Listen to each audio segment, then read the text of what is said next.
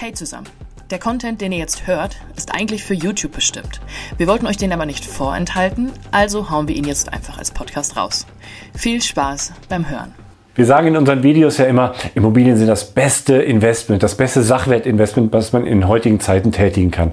Ähm, das ist aber nicht für jeden so, denn es gibt bestimmte Menschen mit bestimmten Eigenschaften, für die eignen sich Immobilien nicht. Und wenn du dich jetzt wiedererkennst, dann solltest du dich ernsthaft fragen, ob das Thema Immobilien für dich geeignet ist. In diesem Sinne, ganz herzlich willkommen bei Immocation. Wir möchten möglichst vielen Menschen, die sich jetzt in den nächsten Punkten nicht wiedererkennen, äh, lernen oder beibringen, den Vermögen Vermögensaufbau mit Immobilien zu lernen. Und wenn auch du das lernen möchtest, ja, dann abonniere doch am besten unseren Kanal.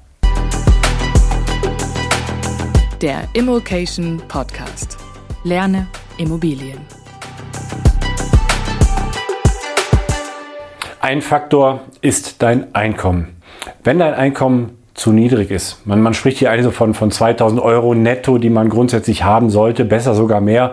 Ähm, dann, dann sollte man sich zweimal überlegen, ob es eine gute Idee ist, in Immobilien zu investieren. Es ist zwar kein Showstopper und das ist auch nicht pauschal zu sagen, diese 2000 Euro, ähm, aber Beispielhaft ein, ein Familienvater, der 2000 Euro Nettoeinkommen hat, für den ist es wahrscheinlich keine gute Idee, in, in Immobilien zu investieren, weil er hat einfach genügend Ausgaben für seine Familie, für seine Miete. Da bleibt einfach nichts übrig. Im Gegensatz zu ähm, der Student, der vielleicht noch bei seinen Eltern wohnt, der 2000 Euro Nebeneinkommen hat. Ähm, ein, ein es gibt tatsächlich solche Studenten, die dieses Einkommen haben, aber die haben einfach keine Ausgaben. Die haben genug verfügbares Einkommen und da könnte es durchaus wieder klappen. Es geht aber auch darum, nicht nur das Einkommen zur Verfügung zu haben, sondern es geht auch da in einer Risikobewertung. Macht es unter diesen Umständen Sinn, schon in Immobilien zu investieren? Macht es Sinn, dieses Risiko einzugehen, äh, wenn man hier einfach keinen Puffer hat?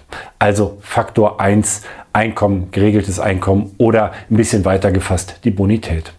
Ja, ein weiterer Faktor sind ähm, negative Einträge bei der Schufa.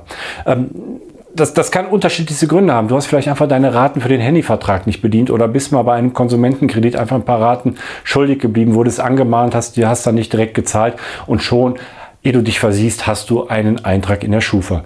So oder so lohnt es sich, einmal einen Blick auf die Schufa, auf die eigene Schufa zu werfen, denn es können der, der, der Teufel steckt manchmal im Detail. Es können auch einfach eine Namensgleichheit sein und auf einmal ist bei dir ein Eintrag vermerkt, der vielleicht für einen ganz anderen bestimmt war. Also hier seine eigene Schufa kennen, nur dann kann man tätig werden und das Ganze dann gegebenenfalls auch klarstellen. Nächster Punkt. Du hast keinen Bock, keine Lust, dich mit dem Mieter auseinanderzusetzen. Du hast keine Lust, dich mit anderen Mitgliedern deiner Eigentümergemeinschaft auseinanderzusetzen. Du hast keine Lust darauf, mit dem Makler überhaupt Gespräche zu führen, damit du die Wohnung überhaupt bekommst. Das sind Eigenschaften, die hindern eigentlich daran, dass du Vermieter werden solltest. In manchen Fällen geht es mir auch so, äh, mein Mieter erzählt mir irgendwas und kommt mir quer und ich weiß ganz genau, das ist gelogen. Ähm, da, da könnte ich manchmal ausrasten, aber dann ist es doch besser, da lösungsorientiert ranzugehen und äh, wenn man selbst da vielleicht nicht so sachlich dann in dem Moment bleibt, das vielleicht an den Partner oder an jemanden auslagern, der mit der Situation gut umgehen kann, um dann mit dem Mieter eine gute Lösung zu finden, die dann am Ende als Win-Win-Situation ja eigentlich für beide Seiten tragbar ist. Nächster Punkt. Dir fällt es schwer, Entscheidungen zu treffen. Eine Wohnung, ist, eine Wohnung zu besitzen ist wie ein kleines Unternehmen zu führen. Ähm, die meiste Zeit ist es zwar ruhig, aber hin und wieder musst du einfach mal Entscheidungen treffen und die haben es dann in sich und die müssen vor allem auch schnell getroffen werden. Zum Beispiel hatte ich letztens einen Fall, da wurde im Gartenbereich eine Ratte gesehen und da kann man jetzt natürlich hin und her überlegen, äh, ist die Ratte vielleicht von einem Mieter angezogen worden, hat der Essensabfälle da irgendwo stehen gehabt, sind die Mülltonnen nicht ordentlich verschlossen oder man geht pragmatisch vor, man schaut sich die Sache an, nimmt direkt einen Kammerjäger Träger mit und bespricht mit ihm alles, legt einen Köder aus und die Sache ist relativ schnell erledigt. Das ist jetzt nur ein Beispiel von vielen. Also es, es, es, können, es kann um Handwerkerentscheidungen gehen, es kann um, äh, um Schaden, Schäden gehen, die behoben werden müssen, die einfach nicht hinausgezögert werden dürfen. Und wenn man hier schnell reagiert, dann, ja, dann schafft man es einfach größeren Schaden zu vermeiden. Und da ist einfach eine Eigenschaft, auch schnell zu reagieren, schnell Entscheidungen zu treffen und die Probleme direkt am Schopfe zu packen.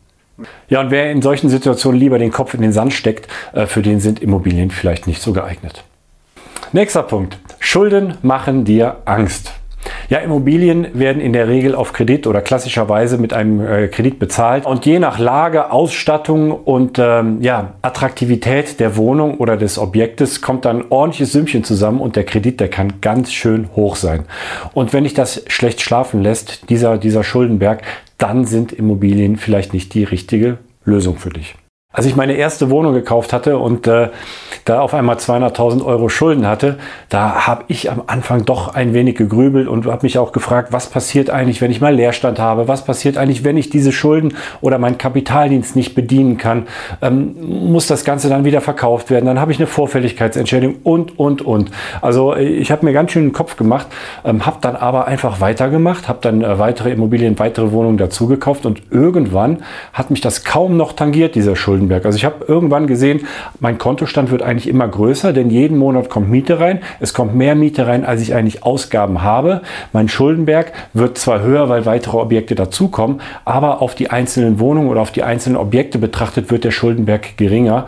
Und ähm, ich weiß auch, dass ich diesen Schuldenberg wahrscheinlich mit normaler Arbeit in meinem Leben nicht bezahlen kann aber ich habe den Wert der Immobilie dagegen und wenn ich die Immobilie dann irgendwann auch mal verkaufe, dann habe ich sozusagen meinen Kredit plus Wertsteigerung plus meine ganzen Überschüsse aus den Mieteinnahmen habe ich über. Und wenn ich mir das die ganze Zeit vor Augen halte, dann lässt mich das sehr wohl ruhig schlafen. Klar, du kannst natürlich jetzt auch sagen, ich spare so lange an, bis ich mir die Immobilie, eine kleine Immobilie leisten kann. Ähm, dann hast du das Eigenkapital, dann brauchst du keine Schulden machen, aber dann verzichtest du auch auf den Hebeleffekt, den du bei Immobilien hast, wenn du sie fremdfinanzierst. Da haben wir übrigens auch ein eigenes Video zu. Und wenn du selbst einmal für dich nachrechnen möchtest, wie die Rentabilität einer Immobilie ist, ob das für dich Sinn ergibt, da haben wir ein äh, kostenloses Kalkulationstool. Gib einfach in Google ein Immocation Kalkulationstool, da kannst du verschiedenste Szenarien durchrechnen. Also was hält dich ab, in Immobilien zu investieren und äh, in welchem Teil hast du dich möglicherweise wiedererkannt?